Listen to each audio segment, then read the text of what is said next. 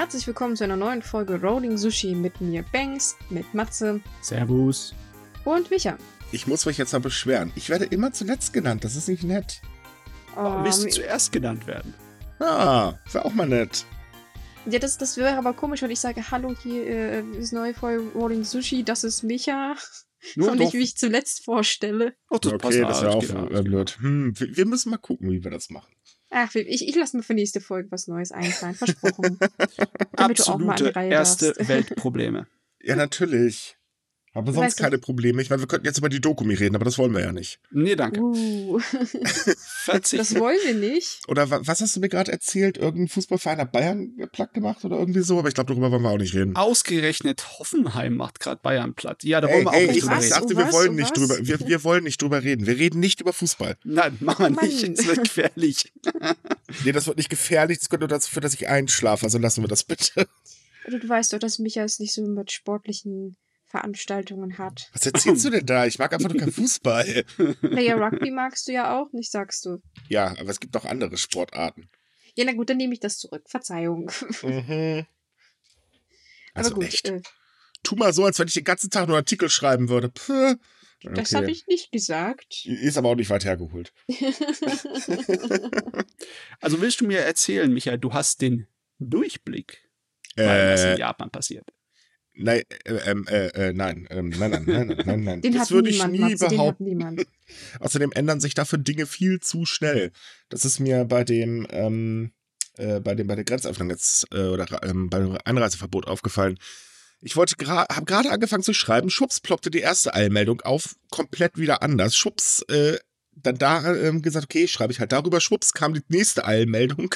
Da war schon wieder alles anders. Da wirst du echt bekloppt. Oh, Okay, dann sollten wir wahrscheinlich damit anfangen. Dass ja, sonst sind nachher alle unsere Artikel veraltet. Ja. Ja, gut, dann äh, ne, legen wir mal los. Yay. Ähm, was haben wir denn heute? Oh, heute haben wir viele schöne Sachen. Ist euch ja nicht aufgefallen, dass wir uns gar nicht darauf geeinigt haben, was wir heute anfangen? Nö, aber dann hast du jetzt die Wahl der Qual. Dann such dir aus. Ja, gut. Äh, fangen wir mit dem Einreiseverbot an. Denn Japan lockert nochmal sein Einreiseverbot und für alle, die jetzt, ja, juhu, wir können da hinreisen. Also erstmal, sorry Leute, aktuell Reisen ist eine, doof, äh, Reisen ist eine doofe Idee. Und Touristen bleiben weiter außen vor. Edgy Badge. Ähm, es geht darum, dass ab 1. Oktober ähm, im Prinzip Ausländer aus allen Ländern wieder ins Land gelassen werden, die mehr als drei Monate im Land bleiben. Und zwar pro Tag ungefähr 1000 Ausländer. Aber es gilt Testen, Quarantäne äh, für 14 Tage und erst dann darf man sich da einigermaßen bewegen. Nicht verwunderlich. Größtenteils ist das ja für Geschäftsleute gedacht, ne? Ähm, Sch- Geschäftsleute, Studenten und so weiter. Mhm. Also äh, grundsätzlich auch Studenten, die keine ähm, Förderung von der japanischen Regierung haben. Das war, ist jetzt halt alles noch ein bisschen lockerer als vorher. ah, Denn okay. ähm, vorher durften ja auch so Studenten, aber halt eben nur die gefördert werden über so ein ganz spezielles Programm. Und das ist jetzt halt weggefallen. Und man kann davon ausgehen, dass Japan jetzt in der nächsten Zeit noch weiter lockern wird, weil die wollen halt unbedingt die Wirtschaft ankurbeln. Aber man sollte nicht damit rechnen, dass man dieses Jahr noch irgendwann nach Japan äh, als Tourist reisen darf. Das wird wohl nicht mehr passieren. äh, nee. Ist, glaube ich, auch ganz gut so. Ja, aber ich glaube, das wird viele nicht erfreuen. Ich meine, wir haben ja viele Leser, die immer sehr, ohne jetzt persönlich zu werden, aber etwas weinerlich in unser, unseren Artikeln schreiben, wie gern sie doch jetzt nach Japan wollen. Kann ich ja verstehen, aber es gibt halt Momente, da bra- sollte man vielleicht nicht reisen. Und das hier ist definitiv so einer. ja, definitiv. Also, Also ähm, aktuell würde ich sagen, man muss immer dran denken, in Deutschland steigen die Zahlen, auch wenn hier es heißt, ja, es wird ja auch mehr getestet und so weiter und so fort, egal. Aber trotzdem könnte der ein oder andere da ein lustiges äh, Ding im Gepäck haben, dass er dann einfach nach Japan einschleppt. Und da werden ja angeblich die Zahlen gerade richtig schön niedrig. Ob man es jetzt glaubt oder nicht, das lassen wir mal beiseite. Äh, aber naja, ich glaube nicht, dass man das Risiko eingehen möchte. So nach dem Motto, deutscher äh, Tourist hat Japan wieder lahmgelegt. Dritte Welle im Anmarsch. hm, Muss ja nicht mal von Deutschland sein. Auf der ganzen Welt steigt es jetzt im Moment wieder an. Der Herbst Eben. hat einiges für uns im Parat. Und deswegen ist es halt einfach so, nein, keine Touristen. Und ganz ehrlich, ich rechne damit, dass, wenn sie tatsächlich so doof sind und die Olympischen Spiele durchziehen nächstes Jahr, dass, also ich glaube, vor den Olympischen Spielen lassen sie keine Touristen ins Land. Das denke ich auch. Also, ich, ich bin mir eigentlich ziemlich sicher, dass sie ähm, die Olympischen Spiele irgendwie durchführen werden. Wie, weiß ich noch nicht, aber sie können sich eigentlich nicht erlauben, sie komplett zu streichen. Richtig, Aber- wobei ja da mittlerweile auch rausgekommen ist, dass ja auch Schmiergelder geflossen sind, also von daher. Ja, ja, das ist ja auch wieder so eine Sache, ähm, aber nichts Neues eigentlich. Gibt es eigentlich noch eine große Sportveranstaltung, wo kein Schmiergeld fließt? Ähm, nein. Ah, gut, ich wollte noch mal nachfragen.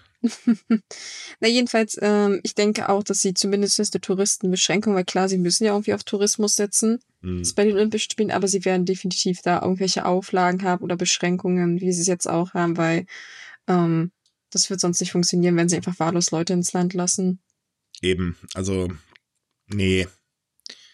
Ist vielleicht auch gar nicht so schlecht. Ich meine, der gesamte Tourismus in Japan orientiert sich ja momentan um und geht wieder mehr auf inländische Touristen. Ähm, das wird immer stärker ausgebaut. Und ich glaube, das ist auch eine gute Idee, denn ähm, das führt auch dazu, dass eben dieser Overtourismus endlich ähm, ein Ende hat. Also die Leute in Kyoto finden zwar nicht so toll, dass da haufenweise Läden äh, pleite gehen, aber auf der anderen Seite finden sie es ganz toll, dass da nicht mehr so viele Spinner zum Beispiel Geishas jagen. Ja, das hatten wir ja auch schon, dass das so, so ein Plus und Minus ist für einen mangelnden Tourismus. Was ich auch verstehen kann, weil ich glaube, so geht's jedem Land. Ich denke, Malle freut sich auch, dass sie keine besoffenen Deutschen mehr haben, aber andererseits ärgern sie sich halt, dass sie, äh, naja, kein Geld verdienen. Naja, wenn ich ehrlich bin, ich ärgere mich eher drüber, dass wir die ganzen Deppen hier das ganze Jahr über im Land ertragen müssen. Aber eine andere Geschichte. nee, aber es, es ist halt so, ähm, natürlich klar, man möchte nach Japan, ist durchaus verständlich, weil dieses Land hat ja immer noch eine extreme Faszination, äh, was man ja auch an der ganzen ähm, äh, Behauptung, was so in Japan alles so passiert, äh, merkt. Und wenn es natürlich nicht geht, fühlt man sich schon ein bisschen eingeschränkt, aber auf der anderen Seite, ja Leute, dann spart für den nächsten Urlaub, dass ihr mehr Geld zum Ausgeben. Japan wird's freuen, Definitiv. weil die haben's bitter, bitter nötig. Und das war jetzt dieses kalte Schweigen, was man in Japan auch gerade hat, wegen der fehlenden Touristen. Mm, Ja, nee, ich glaube, das ist nicht nur das. Äh, da läuft gerade einiges ähm, schief. Aber naja. Allerdings, äh, die Pandemie hat jetzt nicht nur dazu geführt, dass ähm, Touristen nicht nach Japan können. In Japan hat es tatsächlich äh, dazu geführt, dass Hikimutu, Hikikomori, mein Gott, ich hasse dieses Wort, Wie gesagt, mach's dir einfach und nenn sie einfach Higis. Die mögen das auch nicht, wenn das so lang ist. ich nenne sie bald Stubenhocker, wenn das so weitergeht. Äh, jedenfalls, ähm, dass sie eine größere Akzeptanz finden. Und zwar ist es so, dass äh, Hikis sich ähm, schon immer mal online organisieren, also beziehungsweise online miteinander sprechen und so weiter und so fort. Und durch die Pandemie sind aber in diesen Chatgruppen immer mehr Autonormalverbraucher dazugekommen und dadurch findet eine viel größere Akzeptanz statt. Ähm, und das hilft den Leuten halt auch, aus ihrem Loch rauszukommen. Das finde ich wahnsinnig gut, weil wir wissen, äh, wir haben ja schon öfter darüber gesprochen, wie schwer diese Menschen es haben, überhaupt allein von ihrer Familie richtig akzeptiert zu werden, beziehungsweise überhaupt Hilfe zu bekommen. Naja, Und dass es da jetzt eine offenere Kommunikation mit Menschen gibt, die eigentlich damit nichts zu tun haben, ist, denke ich, sehr förderlich, weil man halt auch vor allem mit diesen Vorurteilen aufklären kann. Man muss auch noch dazu sagen, letzt, war das letztes Jahr, da gab es doch diesen, äh, diesen Amoklauf. Genau, das war letztes und Jahr. da wurde ja richtig heftig auf äh, Hikis eingeprügelt, auch seitens der Medien. Und ähm, das war ja alles andere als gut. Da haben ja auch Organisationen gewarnt, hey Leute, passt auf, was ihr da macht. Ihr drückt einfach die Menschen weiter in die Isolation. Und ähm, da ist das jetzt natürlich wirklich sehr gut. Also man muss da ganz ehrlich sein, das ist tatsächlich einer der wenigen positiven Aspekte der Pandemie. Ich war auch überrascht, das zu lesen, weil ich dachte eigentlich, dass es für die Leute äh, eigentlich die Situation schlimmer wird, gerade weil halt ja sie zwar isoliert sind, aber die Leute auf einmal zu Hause sind. Das ist für die ja auch durchaus unangenehm. Und dass das aber sich so öffnet, das hat mich wirklich überrascht, weil damit habe ich eigentlich nicht gerechnet. Aber wie gesagt, ich finde es Naja. wahnsinnig gut, weil es auch hat, denke ich, für den therapeutischen Zweck für diese Menschen ganz, gut ist, weil die Leute halt verstehen so, oh, die Person, die ist eigentlich gar nicht faul, die hat bloß gewisse Probleme und man spricht doch darüber. Vielleicht trauen sich jetzt auch mehr Leute raus. Ähm, es kommt noch ein anderer Aspekt hinzu. Es gibt auch sehr viele Menschen in Japan, die halt sich selber jetzt auch aus Angst vor dem Virus zurückgezogen haben und das jetzt halt auch mal direkt erleben. Weil sie leben im Prinzip ja kein anderes Leben. Es läuft halt alles online äh, statt und ab und zu gehen sie mal kurz sich was zu essen holen. Ja, Mhm. man kann sehen, dass diese ganzen Vorurteile beziehungsweise das Stigma, das die Leute in der Gesellschaft haben, auch stark daran äh, festgehalten wurde, dass die Leute einfach keinen Zugang zu der Art und Weise, wie die da leben hatten. Kein Verständnis. Das war halt Richtig. denen fremd. Und jetzt, wo es ihnen weniger fremd ist, weil die Leute halt sich wohl oder übel gezwungenermaßen mehr mit Online-Kommunikation auseinandersetzen müssen, da wird es anscheinend auch weniger problematisch, sich mit den Leuten auseinanderzusetzen. Eben. Und dadurch können sich natürlich äh, die Leute gegenseitig auch annähern und das hilft halt eben aus diesen Sozi aus der sozialen Isolation rauszukommen. Ich meine, gut, äh, ob man jetzt Lust hat, unbedingt in dieses soziale Leben in Japan zurückzukehren, sei jetzt mal dahingestellt, ähm, Hust. Aber ähm, im Großen und Ganzen ist das eigentlich schon äh, eine sehr, sehr positive Entwicklung. Das war auch bitter nötig, muss man mal ganz ehrlich sagen. Denn ähm, zu Anfang, als der Ausnahmezustand aufgerufen worden ist, gab es auch Politiker, die meinten, ähm, Ausnahmezustand ist Quatsch, jetzt züchten wir uns weitere Hikis ran. Da gab es eine ganz, ganz große Befürchtung und äh, von daher, ja, ist vielleicht eine gute Idee. Hm, das habe ich nämlich auch gerade die Frage gestellt. Also gibt es eigentlich schon Studien dazu, wie weit sich die Zahlen jetzt aufgrund des Ausnahmezustandes geändert haben? Nee. Weil ich meine, es ist, es ist ja eine stressige Situation und ähm, sowas verursacht ja solche Zustände. Deswegen, also eine Studie, hm. eine Stu direkte Studie gibt's nicht. Es gibt eine Studie, ähm, die wird gerade durchgeführt, da wurden jetzt vorläufige Zahlen veröffentlicht. Da ging es darum, ähm, ob halt eben der Trend zum Homeoffice für Hickeys halt auch hilfreich sind. Weil klar, wenn sie sich die ganze Zeit zu Hause aufhalten können, äh, und von da aus halt eine vernünftige Arbeit nachgehen, ist das natürlich für die auch sehr hilfreich. Und ähm, da scheint es halt zu sein, dass der Homeoffice-Trend tatsächlich sehr, sehr hilfreich ist. Naja, hilfreich schon. Ich meine, sie haben ja irgendwie dann die Möglichkeit, einen anständigen Job zu haben. Also es ist ja nicht so, es gibt ja auch Hikis, die Geld verdienen. Aber ich weiß nicht, ob das halt zu dieser sozialen Rückführung förderlich ist, weil sie ja trotzdem zu Hause Jein. sind. Ähm, Deswegen, es es hilft, ist so, mm, es hilft schwer. aus dem Grund, weil viele haben natürlich keinen Job, das muss man auch ganz ehrlich sagen, und sind ja von Mama und Papa abhängig. Und dadurch entsteht ja auch Druck. Und dieser Druck, der kann dadurch genommen werden. Das ist ein gewaltiger Vorteil. Auch weil halt gerade mehr Bewerbungsverfahren zum Beispiel online ablaufen. Das heißt, sie müssen im Prinzip nicht raus. Natürlich, klar, das hilft in dem Moment nicht wirklich sehr, aber der Rest hilft halt eben. Und ähm, diese gesamte Entwicklung könnte in dem Bereich einiges bewegen. Weil wenn der, der Druck zum Beispiel nicht mehr da ist, weil äh, Mama und Papa äh, die ganze Zeit rummotzen, weil man halt eben auf ihren, denen ihre Kosten lebt, ist das schon eine gewaltige Erleichterung. Definitiv, ja. Also das, das, deswegen meinte ich ja, ja, das ist in der Hinsicht wahrscheinlich vorteilhaft. Aber wie gesagt, ähm, was ich halt meinte, ist, äh, dass die Leute halt wirklich zurück in diese Gesellschaft kommen. Also deswegen weiß ich nicht, wie, das, wie gut das ist. Das ist halt so ein zweischneidiges Blatt, ne? Da, da muss man ganz ehrlich sein, ich glaube, das kann eher ein Psychologe beantworten und äh, da müssen wir wahrscheinlich passen. Äh, wir ja, können Japan-Fans Richtig, wir können Japan-Fans mittlerweile sehr gut an, äh, analysieren, aber das war's dann auch. Und das wollen wir, glaube ich, auch gar nicht. Es ist auch die Frage, wie die äh, Art und Weise in die Gesellschaft integriert zu sein, sich in Zukunft in Japan verändern wird. Wenn online und wenn nicht privat, also nicht direkt äh, physisch gegenübereinander hocken, nicht mehr so wichtig ist, dann kann man dann Hikikomoris dann schon als eingegliedert bezeichnen, wenn sie einfach nur halt regelmäßig mit allen möglichen Leuten über Online-Kontakt haben. Es wird Weil, sich zeigen, dass es halt noch. Eben, ähm, also ich sag mal so, der Trend allgemein scheint ja jetzt äh, sich jedenfalls in die Richtung zu entwickeln, dass man allgemein auch mehr äh, weg von, von diesen Schnelllebigen geht. Weil ähm, die großen Städte in Tokio, jeder, der mal, äh, großen Städte in Tokio, Quatsch, äh, die Großstädte in Japan, darunter Tokio, äh, wer einmal da war, weiß es ja, diese Stadt ist ja eine Reizüberflutung äh, pur. Und ähm, das schlägt natürlich auch ganz kräftig aufs Gemüt. Und ich meine, es gibt ja viele Gründe, warum man sich zurückzieht. Also Menschen können zum Beispiel, oder nicht jeder kann mit einer permanenten Reizüberflutung äh, umgehen ähm, oder halt mit, mit gesellschaftlichen Druck etc. und so weiter. Und das könnte sich dadurch halt auflockern. Also ich hoffe jedenfalls, dass der Trend anhält und nicht so, hu, Pandemie ist vorbei, also nach Aussage der Regierung. Und der ganze Krams geht genauso weiter wie vorher. Das, ähm, ja, wäre vielleicht kontraproduktiv.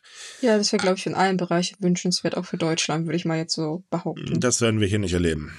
Nein, ja. nein. Ich hoffe, ein Stück zuletzt.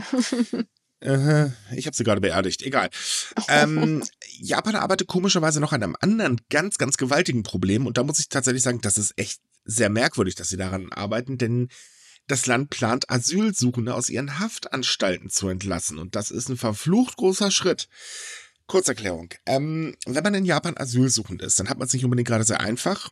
Äh, das Problem ist nämlich, Japan lässt in der Hinsicht, naja, sagen wir mal, sie nehmen sehr wenige Menschen in der Regel auf. Ich glaube, letztes Jahr waren es irgendwie acht oder neun oder irgendwie so. Es war ein bisschen mehr, ich glaube 36, das Jahr also, davor waren es acht. Genau, 2018 so. Und das ist halt so, dass ähm, wenn man abgeschoben werden soll, ähm, ist das Problem da, dass das halt, wenn das nicht sofort klappt, man einfach rotzfrech in eine Einwanderungshaftanstalt gestopft wird und da bleibt man dann aber auch, und zwar nicht mal eben für drei Monate oder so, das kann teilweise Jahre dauern, bis man da wieder rauskommt. Äh, Problem ist leider, dass äh, da der Rassismus extrem weit verbreitet ist Hust, also die Behandlung ist nicht unbedingt gerade so gut. Äh, das wurde sehr, sehr häufig sehr stark kritisiert. Gerade die letzten zwei Jahre wurde das immens kritisiert, weil es halt auch einen Todesfall gab und ähm, noch so ein paar andere. Mehr als ein. Äh, letztes Jahr, ja, stimmt, letztes Jahr waren es zwei. Ähm, und halt eben auch sehr viele Fälle bekannt geworden sind, wo die äh, Insassen halt im Prinzip, äh, ja, ich will nicht sagen gefoltert, aber zumindest äh, ziemlich unangenehm behandelt wurden. Ähm, und es ist halt so, dass jetzt die Einwanderungsbehörde gesagt hat, äh, okay, nee, das, das geht nicht mehr, das müssen wir ändern. Und deswegen wird jetzt daran gearbeitet, dass Asylsuchende, die seit mehr als sechs Monaten in einem Einwanderungszentrum inhaftiert sind, freigelassen werden sollen und ihr, sie sollen Geld bekommen, damit sie am sozialen Leben teilnehmen. Arbeiten dürfen sie wohlgemerkt natürlich noch nicht. Und sie können immer noch abgeschoben werden. Das ist auch nicht vom Tisch. Hm, gilt das denn wirklich nur für Asylsuchende oder geht es auch, weil, weil diese Einwanderungszentren haben ja auch Leute zum Beispiel drin, die, weiß ich nicht, vielleicht versehentlich ihr, ihr Visum auslaufen haben lassen oder falsch, fälschlicherweise das Falsche genommen haben, kann ja auch passieren. Äh, sind die mit eingeschlossen da drin in Nein. diese Freilassung? Nein, das es geht okay. nur um Asylsuchende, weil genau das wurde kritisiert. Die anderen Gruppen wurden ganz sicher außen vor gelassen. Ja, weil die sitzen halt genauso lange eigentlich drin. Also das ist ja nicht weniger ein Problem als bei den Asylsuchenden. Ja, natürlich. Ähm, hinzu kommt, dass Japan auch einen neuen Status für Asylsuchende ähm, äh, einführen möchte. Äh, denn es kommt aber auch äh, darauf an, warum man sie zum Beispiel nicht äh, in ihr Land zurückführen kann. Also zum Beispiel, ähm, ich glaube, Iran nimmt seine Staatsbürger ja nicht zurück. Äh, die sagen halt, ja, wer raus ist raus, ne? Pech gehabt. Und ähm, dementsprechend soll es halt vereinfacht werden. Ähm, Problem ist halt, äh, oder die Kritik daran ist halt, Leute, lasst sie doch einfach auch arbeiten, weil ich meine, gut, in Japan fällt sich auf, die haben Arbeitskräftemangel noch und nöcher. Äh, da brauchen sie sowieso Leute, also könnte man sie auch arbeiten lassen, dann brauchen sie auch kein Staat, äh, Geld vom Staat. Und das Ganze ist auch nicht so, äh, hey, ihr seid jetzt frei, hier habt ihr Kohle, jetzt baut euch ein Leben auf, sondern sie müssen sich halt regelmäßig bei ähm, Unterstützern melden und darüber berichten, wie ihr Leben so abläuft. Also sie werden schon natürlich äh, überwacht. Ja, Ja, das aber ist das klar. ist gang und gäbe, wenn man staatliche Hilfen in Ja, dieser Art und natürlich. Weise. Ich meine, das wissen leider hier alle, die Hartz-IV-Empfänger äh, sind. Auf jeden Fall, eine der Probleme ist halt auch, dass sich das so immer ewig in die Länge zieht. Unglaublich viele Jahre kann da in, ins Land gehen. Und ich, so viel ich weiß, liegt es daran, dass die immer wieder Asylansuche äh, hier Anträge st stellen können. Nicht Ja, wahr? genau. Sollst du abgeschoben werden, stellst du einfach einen neuen Antrag und dann äh, können sie dich nicht abschieben. Sie können dich dann halt einbuchten, aber das war's dann halt auch. Das wollen das- sie jetzt dann auch ändern, ne? Genau, äh, die Praxis soll auch geändert werden. Ähm, sie, Im Prinzip arbeiten sie mit einem Bonussystem. Das heißt, wenn jemand ähm, abgeschoben wird und der sagt halt, okay, Gott, ja, dann schiebt mich jetzt halt ab und wehrt sich nicht dagegen, dem wird äh, eine kürzere, ein kürzeres Einreiseverbot ähm, ausgesprochen.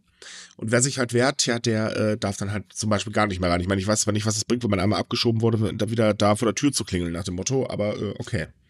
Naja, ich sag mal, viele haben ähm, nicht unbedingt, also viele haben nicht unbedingt alternative Möglichkeiten. Ich meine, es gibt zum Beispiel viele Chinesen, die einwandern wollen, aber halt auch ziemlich viele, äh, wie du schon sagtest, Iraner und auch Türken, Mhm. weil die einfach nicht wissen, wo sie anders hin sollen. Ich weiß nicht, warum man ausgerechnet Japan es nicht auswählt, vielleicht, wenn man sich da bessere Jobmöglichkeiten erhofft, aber Ja, das ist ein, tatsächlich einer der Hauptgründe. Also allgemein ähm, sagt man über Japan, äh, dass dort halt die Möglichkeit, eine Arbeit zu finden, sehr, sehr gut ist. Ähm, ist sie ja im Prinzip auch, wenn man das jetzt, also gut, jetzt in der aktuellen Zeit nicht, aber normalerweise kriegt man einen relativ schnellen Job. Problem ist halt, was viele vergessen, ist eben, dass Ausländer sehr gerne ausgenutzt werden. ja. Ähm, da gibt es ja zig Fälle in der Richtung und äh, einer schlimmer als der andere. Also von daher, ich weiß nicht, ob Japan jetzt das Traumziel ist. Ähm, würde ich jetzt, ich persönlich jetzt nicht unbedingt empfehlen. Da gibt es wahrscheinlich Länder, wo sich das doch eher lohnen würde. Ja, aber von Mhm. der Sicht eines Flüchtigen oder eines Asylsuchenden ist es immer noch ein moderner Industriestaat. Genau. Und wahrscheinlich um einige Längen besser als da, wo sie weggehen wollen. Und vor allem Mhm. ist er sicher. Also ich meine, im Kontext zu anderen Ländern ist Japan äh, wirklich ein sehr sicheres Land. Also ich würde eher nach Japan reisen als Flüchtling als in die USA. Und Europa wäre ich mir auch mittlerweile nicht mehr so sicher.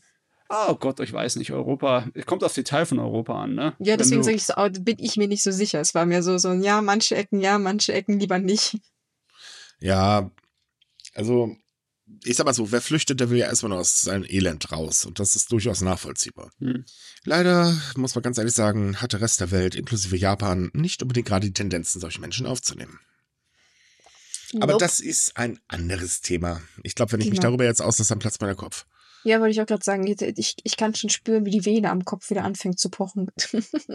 Was du nicht alles spürst. Hm.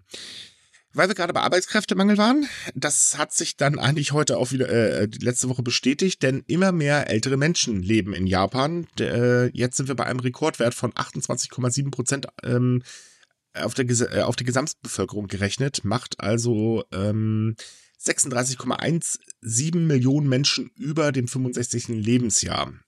Als kleiner Vergleich, ähm, 2018 lag der Anteil noch bei 24,4 Prozent, also äh, ist es gut angestiegen.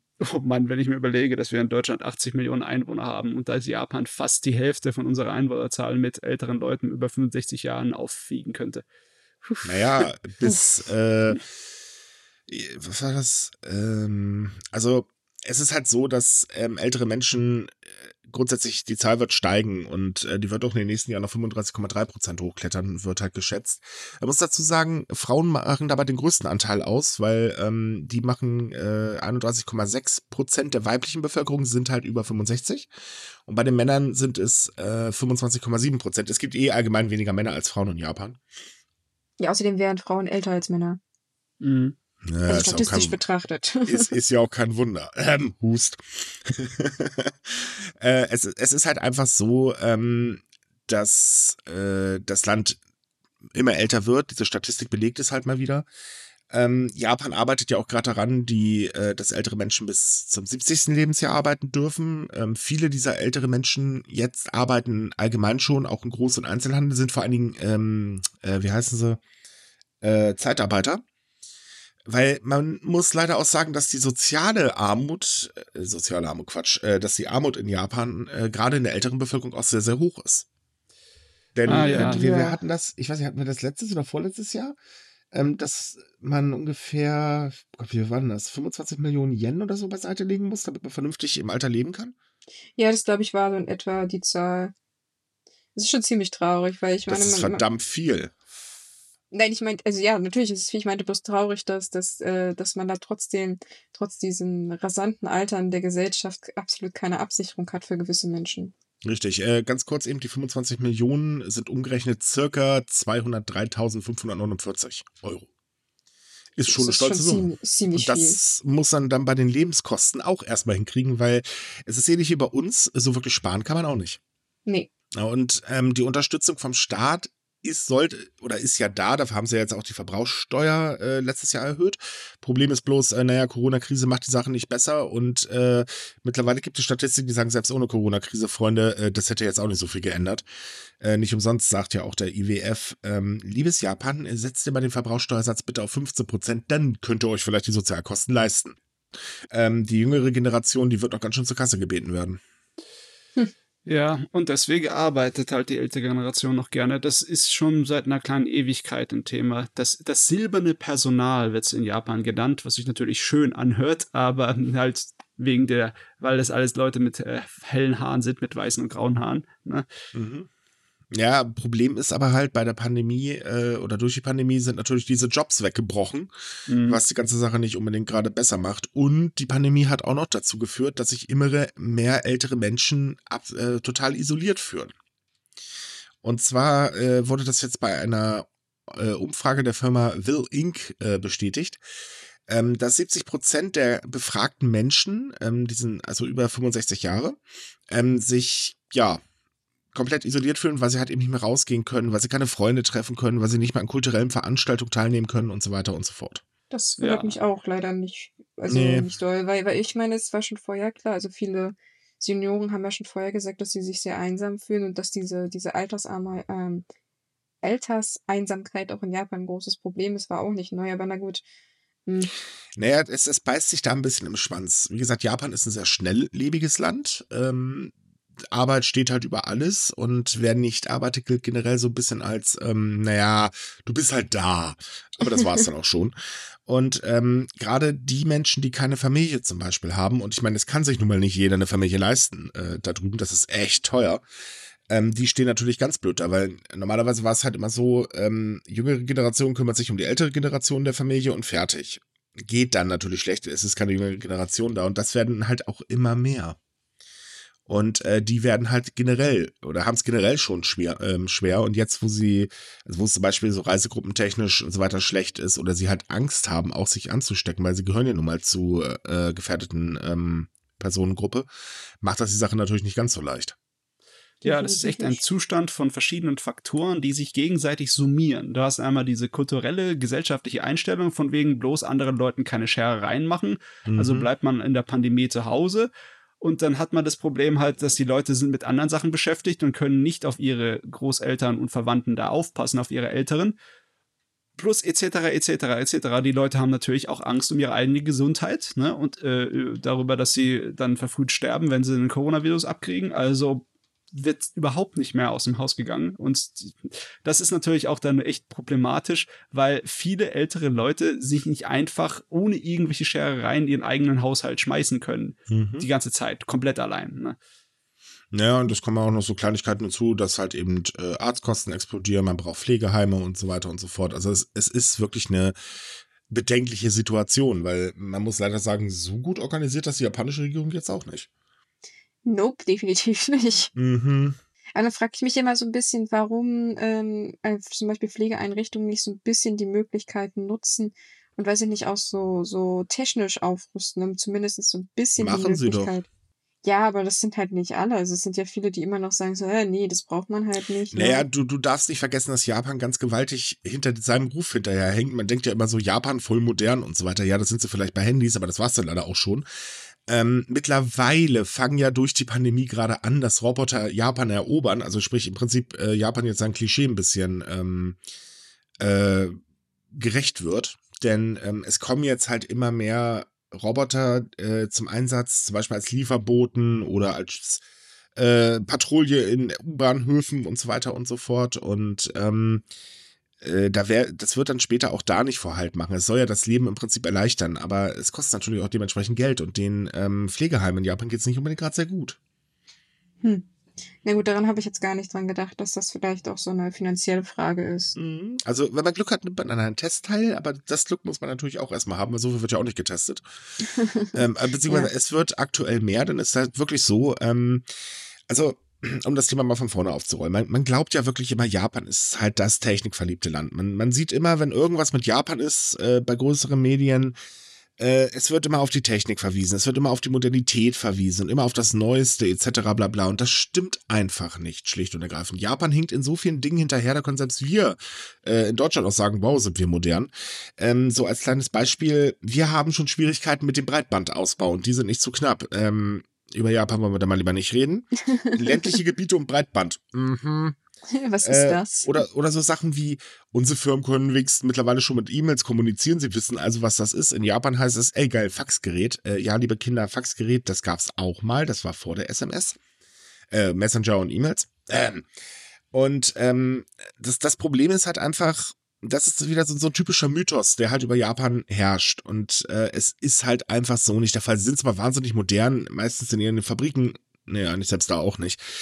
Und jetzt ist es halt so, die Pandemie, ähm, also sprich dieses Credo, hey, meidet bitte soziale Kontakte so gut wie es nur geht, führt halt dazu, dass jetzt schlagartig in allen Bereichen eigentlich Roboter getestet werden.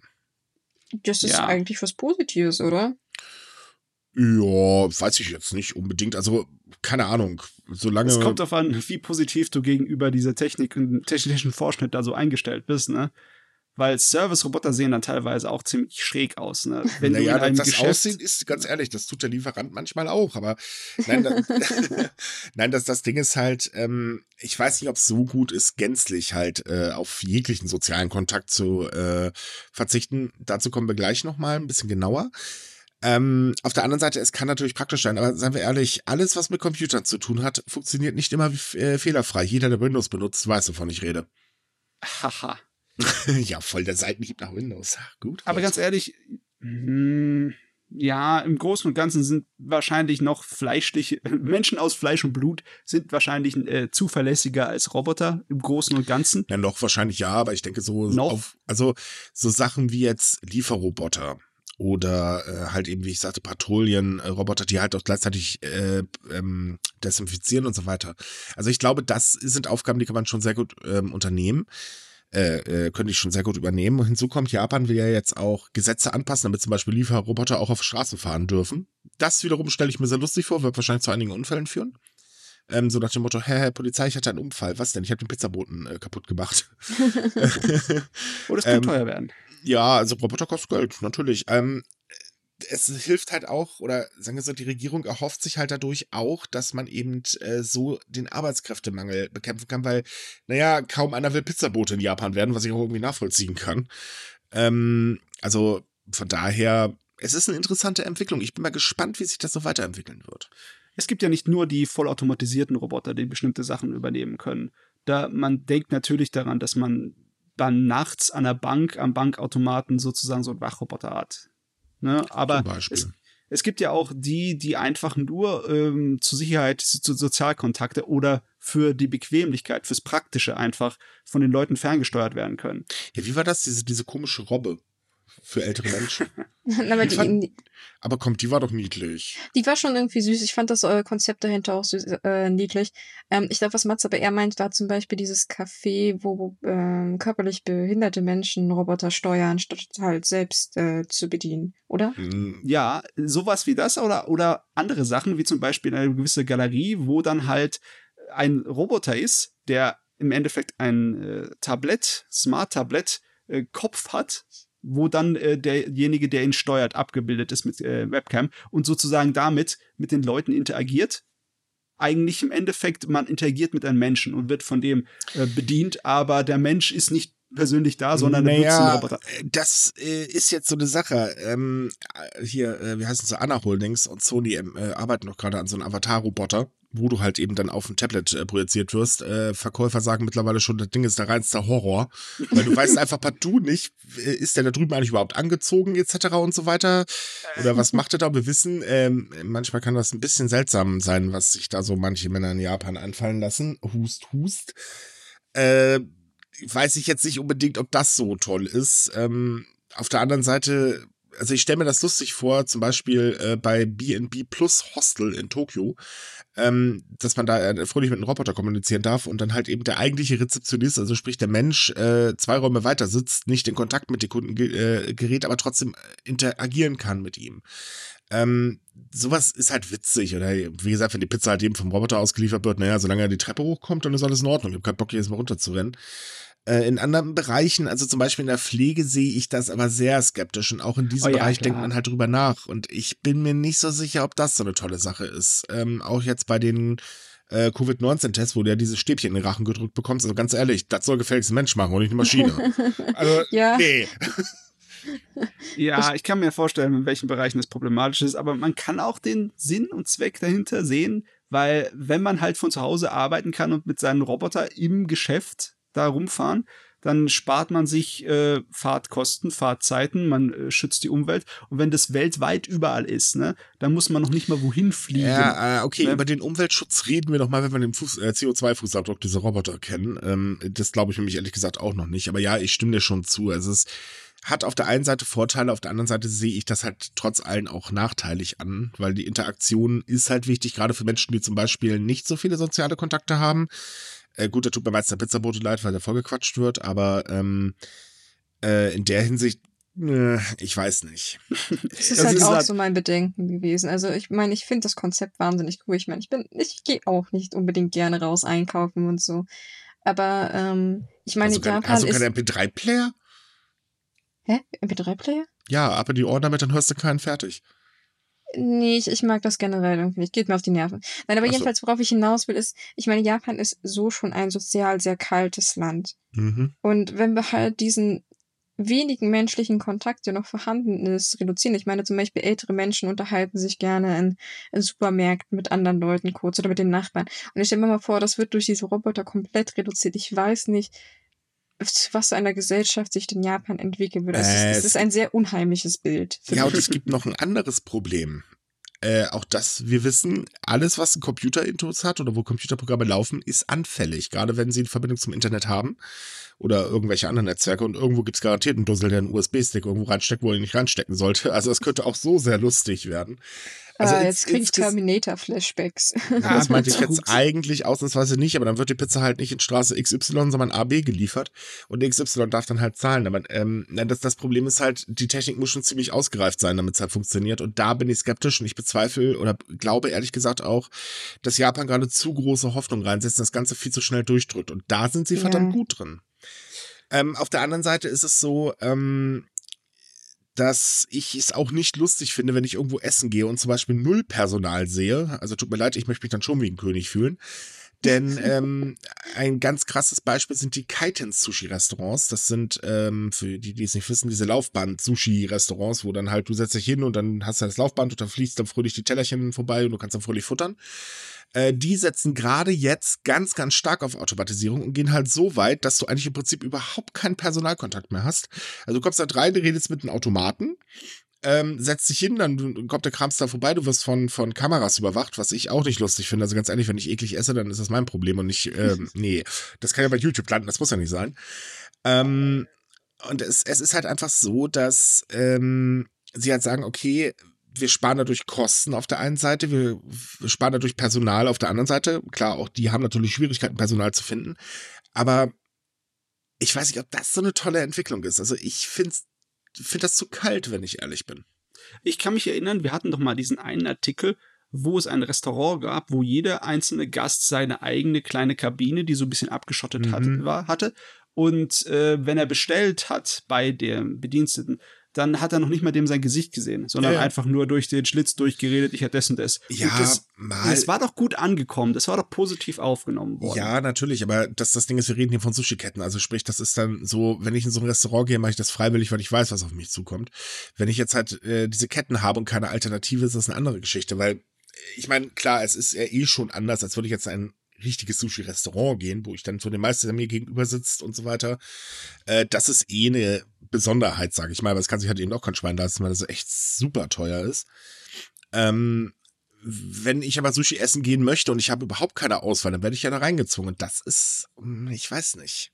Also es, es sind vor allen Dingen merkwürdige Auswüchse, weil eine Sushi-Kette hat mittlerweile ein, ähm, äh, ein Hologramm eingeführt, das sich an der Kasse begrüßt. Das ist auch so eine Sache, wo ich mir so denke, alter Verwalter, man kann es auch wirklich übertreiben. Ja, irgendwann haben sie das große Geld gescheffelt und dann äh, mieten sie sich Hatsune Miku als Hologramm. Dann- Das Okay, ist da Leute marketingtechnisch gut durchdacht, würde ich Ja, sagen. aber würden das den wäre für Laden mich den Grund- einrennen, würden Das, die. das wäre für mich den Grund, diesen Laden nicht zu besuchen. ähm, nein, aber generell äh, alles nur per Automaten. Also es gibt ja in Japan schon äh, reine Automatenrestaurants, äh, wo das Essen halt ist da in dem Fall im Automaten halt drin. Und ganz ehrlich, die haben eine Atmosphäre, das ist so ekelhaft. Äh, Da fühlt man sich so, weiß ich, kennt ihr noch die alten Schleckerläden? Ja. man geht rein, das ist alles so kalt, so, so ausladend, so bläh. Und wenn, Also- du mal, wenn du mal Glück hattest, hast du mal einen anderen Menschen gesehen. Ähm, und an sowas erinnern mich diese, diese, diese Automaten-Restaurants im Prinzip, weil das ist ungefähr genauso. Da, da summt es halt überall und, und es ist ekliges Licht und bläh. nee. Kann ich leider jetzt nicht nachvollziehen. Vielleicht sind unsere Schleckerläden hier im Süden anders gewesen als die bei euch im Norden. Naja, Äh. billig halt, ne? Ja, also ich, ich habe auch eher sehr billige Eindrücke von unseren Schlecker noch in Erinnerung. Mhm. Das war mehr so klebriger McDonalds-Boden. Ja, das, das beschreibt es wirklich extrem gut. Nur, dass es da komischerweise kein Fastfood gab. Wie haben die das eigentlich geschafft? Ja. okay, gut, lassen wir das mal mit Schlecker. Aber ähm, nee, es, es ist halt einfach, also ich finde, da geht unheimlich viel auf Feeling flöten, weil es gehört einfach dazu, dass du zumindest ab und zu mal einen anderen Menschen siehst, der jetzt nicht da irgendwo rumsitzt und gerade futtert. Ähm, äh, ich weiß nicht, also diese Entwicklung finde ich bedenklich. Ich, das, das ist halt so, was ich meine. Man muss nicht mit Ach und Krach alles durchsetzen. Man kann durchaus auf Bedienung setzen und so weiter.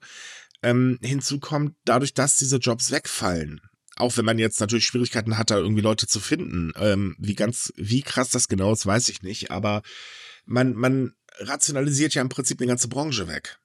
Und das, Das kann stimmt. auch nicht so gut sein.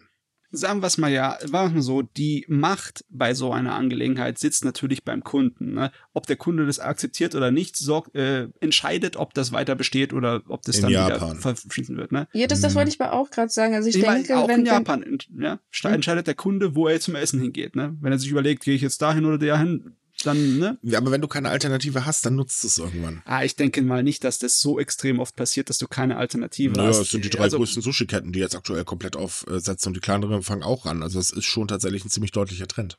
Ja, aber du vergisst, dass, dass Japaner sehr gut in Meckern und Beschwerden, äh, Beschweren sind. Ja, das stimmt. Also ich denke schon, wenn, wenn, wenn man merkt als Unternehmen, äh, dass die Kunden sehr unzufrieden sind und, und viele Unternehmen in Japan setzen halt auf hohe Kundenzufriedenheit, dass man das dann doch schon umstellen wird. Also ich denke nicht, dass, wenn, wenn keiner das mag, dass sich das durchsetzen wird. Ja, also ich denke, es wird sich schon durchsetzen, weil ähm, wir denken ja aus westlicher Sicht. Man darf ja die japanische Sicht ist ja da immer noch ein bisschen anders, das darf man ja nicht vergessen. Ähm, äh, ich, wie gesagt, ich persönlich finde es nicht gut. Äh, wenn das die Japaner gut finden, na gut, sollen sie es nutzen. Ja. Die müssen ja damit leben, wir Gott sei Dank nicht. Bin ja ganz froh drüber, wenn ich ehrlich bin. Also das viele von dem, was wir besprochen haben in der letzten Minute, ist wirklich eine Frage der Einstellung. Wie bist du eingestellt zu Technologie, zu Robotern? Bist du da technik positiv oder bist du da eher äh, derjenige, der mehr mit Menschen was zu, zu tun hätte? Ich meine, einige Leute stehen total auf dieses kleine Roboter-Schoßhündchen, das man sich da mieten kann. Ne? Aber das zum Beispiel, das würde bei mir auch so auf Nee, danke. Du, ich bin, ich stoßen. bin ganz ehrlich, ich finde eigentlich Technik, äh, technisch bin ich da total aufgeschlossen. Ich finde es auch gut. Ich finde es nur nicht in jedem Bereich eine gute Idee. Kleiner, feiner Mhm. Unterschied. Ähm, ablehnen tue ich es nicht. Nur ich meine, wir könnten definitiv mehr Roboter im Einsatz haben. Ich hätte auch kein Problem damit, wenn äh, hier Roboter durch die Gegend düsen. Das wäre bestimmt sehr lustig, auch wenn ich wahrscheinlich ständig gegen Roboter laufen würde. ähm, aber ich finde einfach, in einigen Bereichen muss man es nicht zwangsläufig machen. Also jedenfalls nicht so mit Ach und Krach ähm, den menschlichen Kontakt ausmerzen. Ähm, und dadurch halt eben dann auch noch, also so, so der ganze Rattenschwanz, der hinterher ist, das, das sollte man vielleicht mal drüber nachdenken. Ähm, es ist halt so eine Sache. Aber das ist eigentlich eine gute Idee. Dann fragen wir doch mal unsere Zuhörer, was sagt ihr denn eigentlich? Mehr Roboter, weniger Menschenkontakt oder, oh ja, nee, lieber nicht, sonst haben wir irgendwann T äh, 800? 1000? Ich habe keine Ahnung, welche Nummer das ist, aber sonst haben wir dann, oder die Matrix irgendwann, ne? Wir sind nur noch große Batterien. Oh Gott, Japan fängt damit an. Ah, dann habe ich ja noch gar nicht gedacht.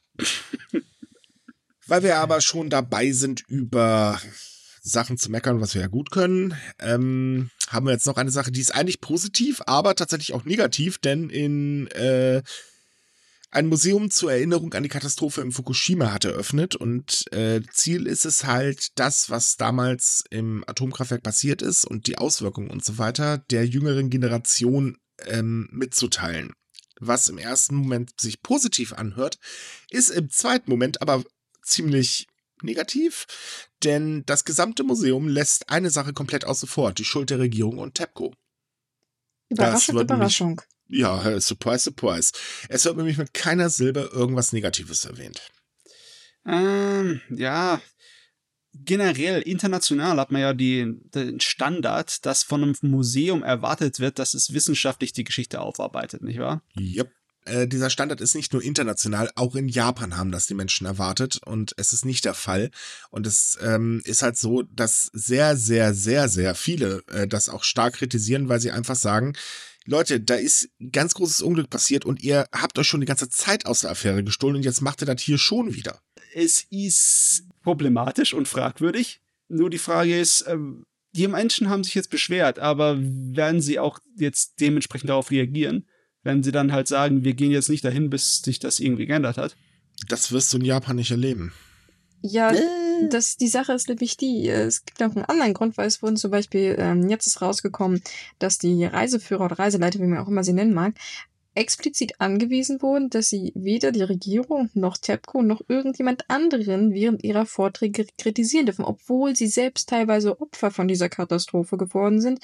Und man hat halt bei der Präfektur mal angefragt, weil die ist ja dafür zuständig, äh, warum man denn so eine bescheuerte Regel eigentlich hat. Und die meinte, na ja, ähm, es ist eine öffentliche Einrichtung und man hat halt die Sache, dass bei öffentlichen Einrichtungen man gewisse Organisationen, in dem Fall die Regierung und TEPCO, nicht kritisieren sollte, weil es halt öffentlich ist. Ich verstehe den Sinn dahinter auch nicht, aber es ist Äh, nee, tatsächlich offen zugegeben worden, dass man Mhm. da äh, so neutral wie möglich sein will. Also das hört ich- sich nach einer Ausrede an. Es ist Ja, nicht so, dass natürlich. äh, Museen in äh, Japan geben würde, die irgendwie vor der Geschichte sich ja verschließen und ähnlich wie die verdammten Schulbücher einfach das Schönreden, was dann zum Beispiel im Zweiten Weltkrieg passiert ist.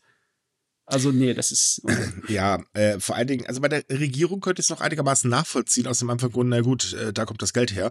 Aber TEPCO, ich meine, das ist ein Wirtschaftsbetrieb. Das ist, hat nichts mit der Regierung oder mit einem Regierungsorgan zu tun. Und ähm, Ja, ich, ich das- denke das einfach sowieso- nur, dass, also- dass man da vielleicht äh, so ein bisschen Angst hat, dass dann irgendwie eine Diffamierungsklage kommt, weil wir wissen auch, dass gewisse Unternehmen sehr schnell mit den Klagen in Japan sind und die, der Grad zwischen Kritik und Diffamierung ist vor Gericht in Japan auch sehr, sehr dünn. Also da Ja. verstehe ich, dass man da vielleicht auch so ein bisschen Angst hat. Ja, gut, das kann ich nachvollziehen. Aber auf der anderen Seite ist es so, äh, wenn man den gesamten Fall jetzt mal verfolgt, ähm, dann sollte man eigentlich mittlerweile wissen, also man kann in gewissem Maße TEPCO kritisieren, auch rechtssicher, weil äh, da sind ja jetzt genug Gerichtsverfahren ähm, gelaufen. Aber gerade so in der letzten Zeit fällt es ein bisschen auf, dass die Regierung eigentlich TEPCO ein bisschen den Hof äh, äh, macht. Denn ähm, da sind jetzt schon genügend Sachen vorgefallen, wie zum Beispiel, dass einfach so schadensersatztechnisch äh, da gesagt wurde, so, pff, nö, wir zahlen nicht mehr. Und TEPCO sagte, äh, die Regierung sagt, ja, ja, ist okay. Ähm, Ja. Also gerade in der letzten Zeit fällt das ganz stark auf. Und das ist halt so eine Sache, wo ich halt auch sage, also, äh, nee, tut mir leid, Leute, aber was, was erwarten Sie denn? Also das, das Ding ist halt, ähm, es ist ja ein internationales Museum. Es ist also ausgelegt äh, auch auf englische, chinesische und koreanische Besucher. Ähm, da werden kritische Fragen kommen. Will man, will man dieses Thema einfach nur noch raus haben und, und absolut klein machen? Und sorry, da ist ein Atomkraftwerk in die Luft geflogen. Ähm, also dazu kann ich jetzt nochmal was sagen. Also es wurde angegeben, weil natürlich die Reiseleiter haben auch gefragt, was sollen sie denn machen, wenn sie gefragt werden. Ne? Sie können ja schlicht einfach weiterlaufen, ist ja unhöflich. Und da hatte man erwähnt, äh, dass, dass sie die Frage nicht beantworten sollen. Aber während der Führungen sind halt Mitarbeiter von diesem Museum anwesend, die diese Frage übernehmen werden.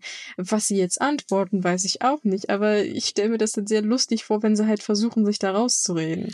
Ganz ehrlich, das Also- hört sich langsam an wie ein großes Umerziehungslager.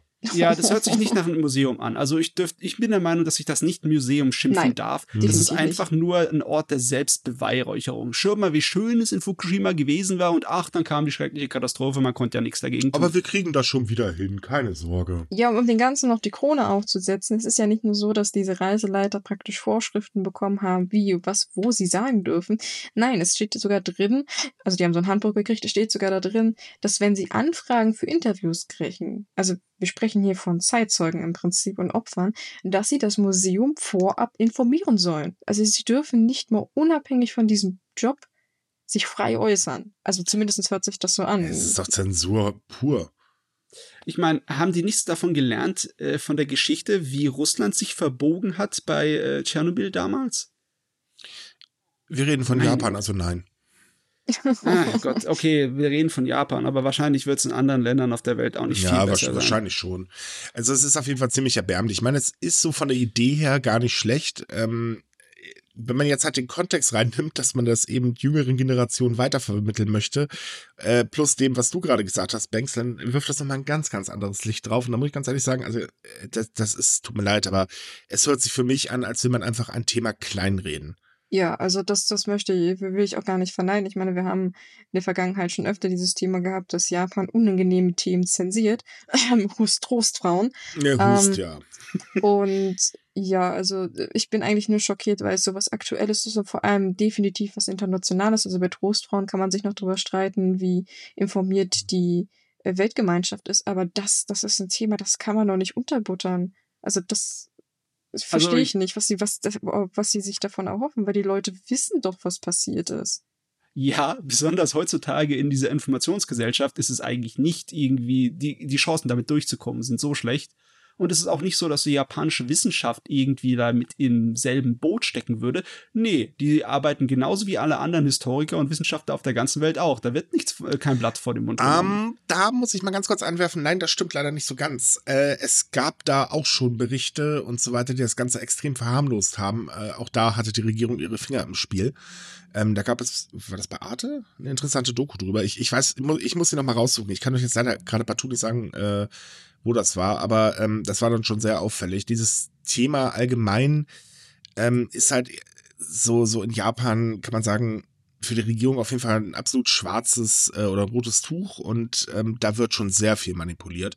Ich denke mal, bei dem Museum geht es halt vor allen Dingen darum zu vermitteln, wir schaffen es, alles wieder aufzubauen, was ja eh totaler Kokolores ist, weil tut mir leid, aber wo ein Atomkraftwerk in die Luft fliegt, da kann man erstmal im Umkreis von äh, oder in einem gewissen Umkreis nichts mehr aufbauen. Das funktioniert halt erstmal nicht. Und TEPCO, muss man auch dazu sagen, kommt ja partout nicht hinterher, äh, dass es mit der Stilllegung mal funktioniert, weil das Ganze ist jetzt zehn Jahre her, nee, äh, äh, egal, Nein. jedenfalls ein paar Jahre oder neun Jahre her.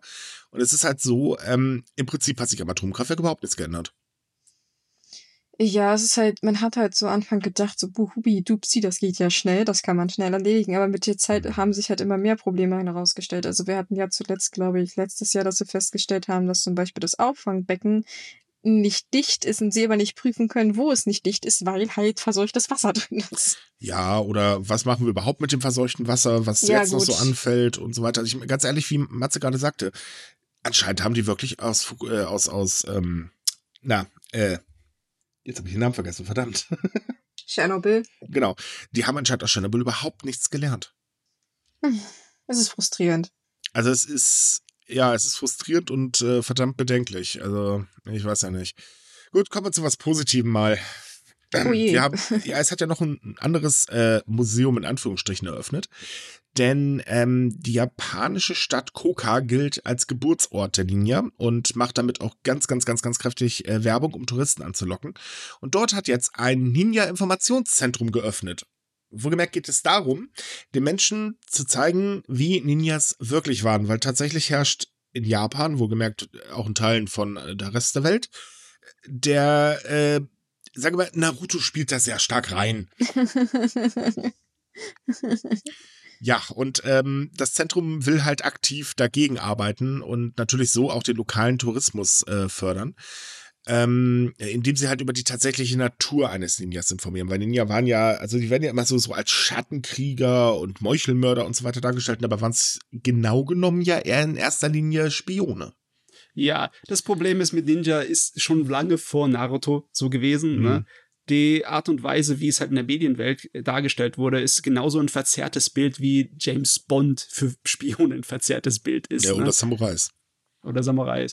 Okay, Samurais sind zwar verzerrt, aber ich würde sagen, nicht so sehr wie Ninjas. Nee, definitiv nicht. Vor allem, weil die, so viele Ninjas gab es ja gar nicht. Das war ja der ganz große Witz an der Geschichte. Man, man, glaubt immer so, dass das ist so das Pendant zum Samurai und hat auch so eine lange Geschichte und so weiter. Das stimmt halt einfach nicht, schlicht und ergreifend. Nee. Nee, nee, nee, überhaupt nicht. Samurai sind ja, äh, wenn man es geschichtlich äh, so darüber nachdenkt, sind im Endeffekt haben sich aus äh, Söldnern herausgebildet, die einfach angeheuert wurden, um die Ländereien von Leuten zu beschützen. Weil es damals so war, dass die Regierung zu einer Zeit eine ganze Menge ihrer Ländereien einfach verteilt haben an ihre eigenen äh, Untergebenen, aber nicht unbedingt dafür die Schutzwachen oder irgendwelche Soldaten gestellt haben. Das mhm. müsst ihr dann selber erledigen. Also haben die Leute Söldner halt angerammelt und die wurden dann irgendwann später zu Samurai. Ninjas sind ja ganz anders entstanden. Ninjas sind entstanden, weil es Machtstrukturen gab, ne? Und dann äh, mhm. äh, musste man halt ein Spionage- und Informationsnetzwerk sozusagen aufbauen. Also genau genommen ist es so, dass Ninja vor allen Dingen als Kundschafter, Spione und Saboteure eingesetzt wurden. Ab und zu auch mal als Molchemörder, aber es kam eigentlich eher weniger vor. Ja. Schon wieder was Neues gelernt. da. Aber ich finde es gut, dass man so ein Museum macht, weil, wie gesagt, ich meine, ich bin durchaus über Japan informiert, aber gewisse Details, äh, also Vorurteile gegenüber Ninjas oder Mythen hat man immer so im Kopf, ne? Also dass die da irgendwelche, weiß ich nicht, Rauchbomben mit sich führen und bla bla bla. äh, und ich denke, besonders für Touristen ist das halt, denke ich, sehr reizvoll, weil sie halt wirklich mal die reale Seite davon kennenlernen. Es gibt natürlich auch zum Beispiel so Ninja-Zentren oder Museen, wie man auch immer das nennen will, die halt sehr auf diesen Mythos in Japan setzen. Also dann hast du da irgendwelche Wurfstern-Technikübungen und so, also so Blödsinn. Ich meine, es ist, denke ich, auch unterhaltsamer, wenn man halt das Wahre kennenlernen will, dann finde ich das gut, dass man da eine Alternative zu hat. Ja, äh, besonders hat auch das über die wahre Form des Ninjutsu aufgeklärt wird, denn ursprünglich war die wahre Form des Ninjutsu nämlich ein reines Kundschafterwesen. Ähm, das wurde erst in der Heian-Periode, ähm, wurde es halt zu einer Art Kriegsstrategie und ähm, äh, dadurch hat es, ähm, ja, also es ist, es ist halt sehr verklärt, äh, was wir hier so über Ninjas denken. Äh, wohlgemerkt in Japan allerdings auch. Also da ist es auch nicht so, dass jeder weiß, was Ninja eigentlich ist. Nee. Also selbst in den Museen, die davor schon existiert haben. Ne? Zum Beispiel in Iga. In Iga ist ein sehr großes Ninja-Museum. Mhm. Da hast du zwar all das, was so zum ernsthaften Studium von der Geschichte dazugehört. Aber es ist halt die müssen halt auch ihr Geld machen. Deswegen gibt es auch eine Ninja-Vorführung für jüngere Leute und die ist natürlich logischerweise nur von den Medienbild der Ninjas geprägt. Ja, also bei ähm, Koga finde ich das halt interessant, weil sie eben nicht dieses typische, ähm, ich sag jetzt mal, äh, Bild vertreten, was halt garantiert Touristen anlockt, sondern mhm. dass sie das Ganze halt mal wirklich so aufgreifen, wie es halt eben war. Und das finde ja. ich persönlich sehr interessant. Rein historisch, ne? Ja. Das ist da hofft, man, da hofft man schon, dass die damit Erfolg haben, dass sie nicht unbedingt zurückgreifen müssen auf den Beton wie andere und dass es so ein Mischding macht aus, aus Medienrummel und äh, hinten dran ist noch ein bisschen ernsthafte Geschichte, Information. Wäre schön.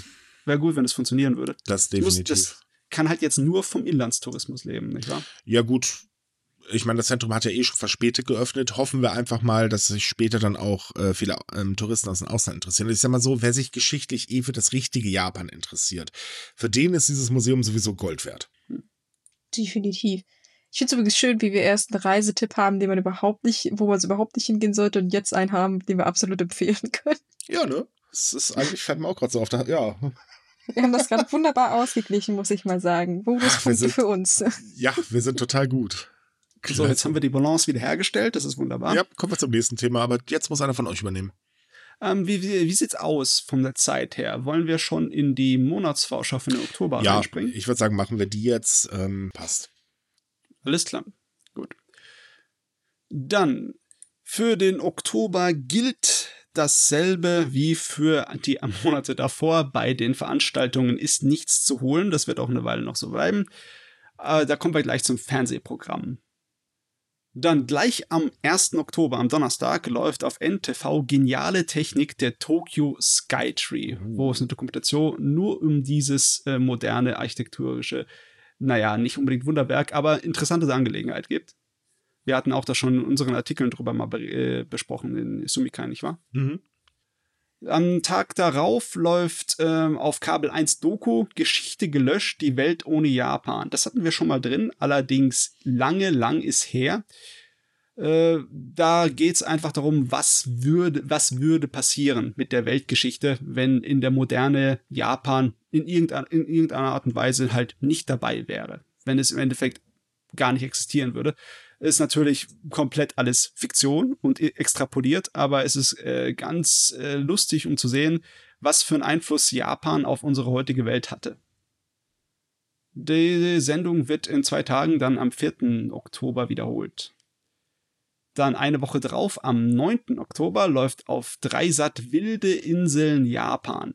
Das ist einer von diesen etwas ja, so allgemeineren, umfassenderen Dokumentationen geht besonders um die kleinen Inseln, weil Japan hat ja über 3000 verschiedene äh, kleine Inseln, nicht nur die großen kontinentgleichen, sondern auch Sachen wie Okinawa und viele Vulkaninseln.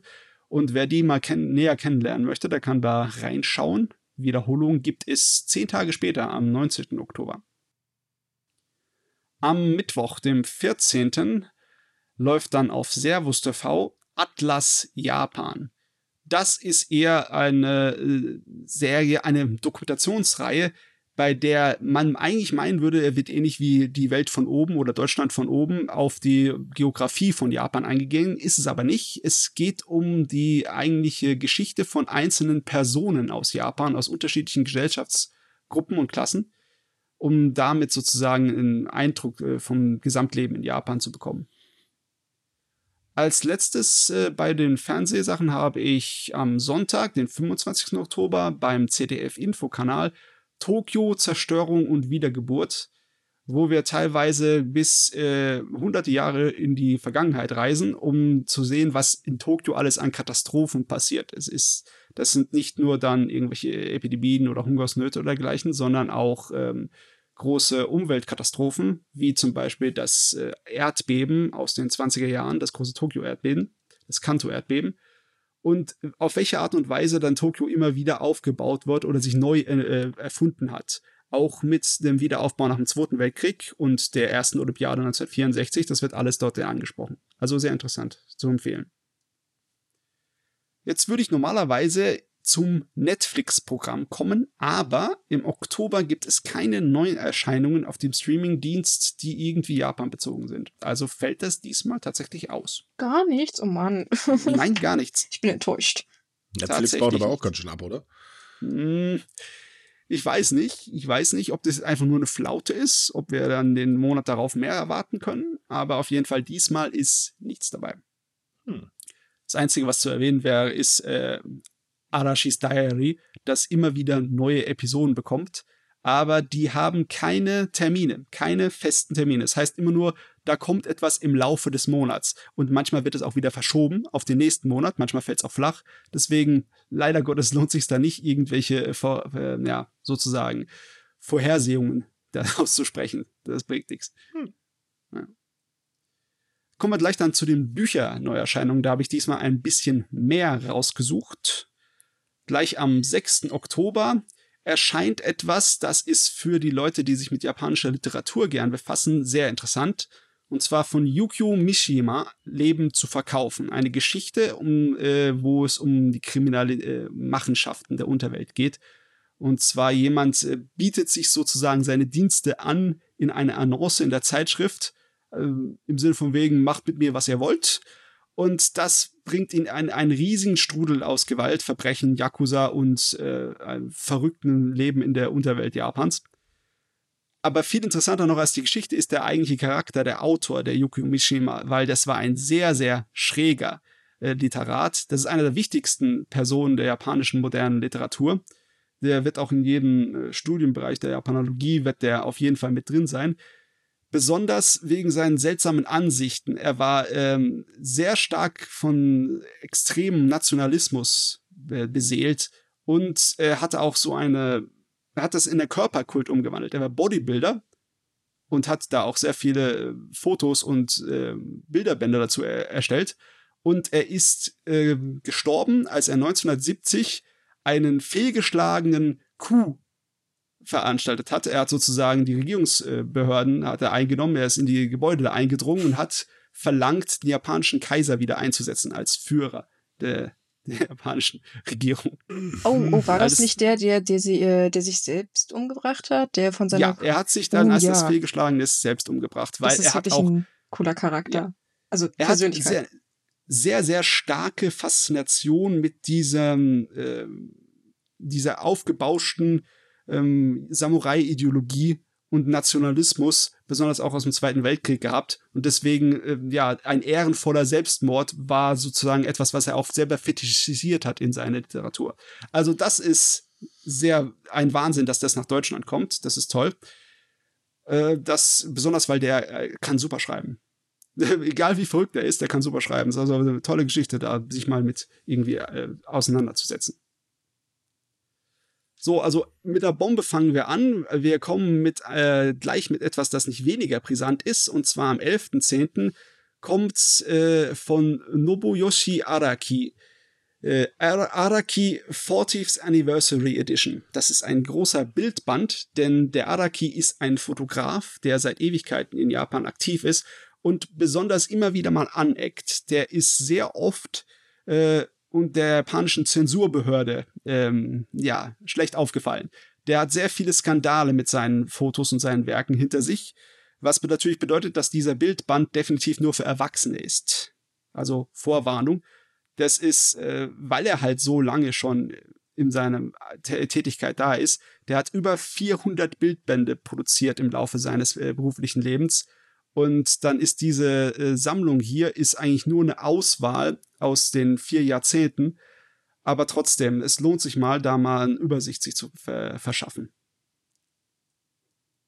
Am 13.10., da haben wir ein ganz wichtiges Datum. Da, äh, da kommen gleich drei richtig gute Bücher raus. Einmal, äh, beziehungsweise zweimal für die Kunstinteressanten. Von Naomi Pollock kommt japanisches Design seit 1945 beim Dumont Buchverlag. Äh, Naomi Pollock lebt in äh, Tokio, ist eine Architektin, Architektin und sie studiert und schreibt über japanische Kunst und Design schon seit mehreren Jahren. Sie hat also viele Bücher dazu, aber nicht, äh, nicht alle von denen sind in Deutsch zu, äh, erhältlich. Und äh, dann bekommen wir halt hier am 13. Oktober erstmal eins. Dann äh, am selben Tag bekommen wir von Masaji Ishikawa Fluss in die Freiheit, meine spektakuläre Flucht aus Nordkorea. Das ist äh, fast schon eine Art biografischer Roman. Geht halt um den Hauptcharakter, wie er mit seiner Familie nach Nordkorea geht, Anfang der 60er Jahre, weil es war mal so, dass bevor Japan sein äh, Wirtschaftswunder hatte und den riesigen Aufschwung, dass es noch relativ, also ziemlich düster aussah, bevor das passiert ist. Und dann äh, zu der Zeit war aber in Nordkorea war gerade das Gegenteil. Da hat's floriert und da haben sie gedacht, sie könnten ein Leben aufbauen, aber man weiß ja, was passiert ist. Es wurde zu einem Diktatur und zu einem ganz unangenehmen Ort, um dort zu leben. Und der Autor hat viele Jahrzehnte dort verbracht und dort gelitten und leiden müssen, bevor er flie fliehen konnte und wieder zurück nach Japan. Also das ist, äh, wer diese Perspektive mal gern erleben möchte, es, es lohnt sich, das mal sich äh, zu Gemüte zu führen. Dann unser letzter äh, für den 13. Oktober ist der bekannte Haruki Murakami, der große Schriftsteller, der Bestseller-Autor aus Japan. Und der, das Buch, das da rauskommt, sind die Chroniken des Aufziehvogels. Es geht um einen Mann in den 30ern, der seinen Job verloren hat und eigentlich nur in Depressionen zu Hause sitzt und seine Frau, die Arbeits, äh, in der Arbeitswelt ist, hilft nicht dabei unbedingt. Und auf einmal passieren ganz seltsame Dinge in seinem Leben. Unglaublich viele unterschiedliche Personen dringen sich regelrecht in seine Privatsphäre rein, in sein Leben rein, um sozusagen ihre Geschichten da zu erzählen ihm. Und aus irgendeinem Grund scheint es so, als hätten die alle irgendwie was gemeinsam und seien miteinander verbunden. Wird so also zu einer Art von Mystery-Thriller. Wer Murakami kennt, der weiß, er schreibt sehr, sehr dramatisch und ist sehr unterhaltsam und äh, ein hohes Niveau von Literatur. Also eine feine Sache. Dann, einen Tag später, am 14. Oktober, haben wir noch einen großen Bildband zu Japan von Hans Sauter, der auch seit vielen Jahren in der Fotografie äh, tätig ist. Das ist allerdings ein ganz neuer Bildband, über 300 Seiten, sehr groß und sehr hochwertiges äh, Papier. Deswegen ist der teuer. Der kostet knapp 100 Euro, so wie ich da gesehen habe. Ist zwar eine große Anschaffung, aber das ist ähm, lohnt sich sehr für Leute, die, was Fotografie angeht, gerne mal ein bisschen mehr Geld ausgeben. Es erscheint beim Verlag äh, Frederking und Thaler. Und dann als letztes haben wir noch äh, am 27. Oktober von Erin Nimi Longhurst Ikigai, die Kunst zufrieden zu sein. Das ist äh, mal ein etwas anderes Buch und äh, die redet über japanische Arten und Weisen, äh, sozusagen sein Leben in irgendeiner Art und Weise anzugehen um da Zufriedenheit und Glück rauszuziehen. Mal eine andere Sache von dem ganzen anstrengenden äh, Literaturen und äh, künstlerischen Bereich habe ich das auch noch mit draufgesetzt. Das entscheidet beim Verlag Harper Collins. Wie immer sind alle ISBN-Nummern und alle weiteren Details zu unserer Monatsvorschau bei uns im Artikel auf Sumikai nochmal aufgeführt. Dann könnt ihr das alles nochmal nachlesen. So, ich schätze mal, damit wären wir für heute durch, nicht wahr? Mhm. Ja, ist ja auch eine große Auswahl, die du da hast. Ich wollte gerade sagen, sehr viele interessante Sachen bei gewesen diesmal. Ja, Netflix hat uns zwar diesmal enttäuscht, aber dafür war es mit den Büchern weitaus besser. Äh, ja, eindeutig. Ja, nicht schlecht. Gut, dann sind wir durch für heute. Liebe Leute, wir wünschen euch eine schöne Woche. Bleibt gesund, habt Spaß, äh, macht irgendwelchen Quatsch. ähm, wir hören uns nächste Woche wieder mit äh, den normalen News. Bis dahin. Tschüss.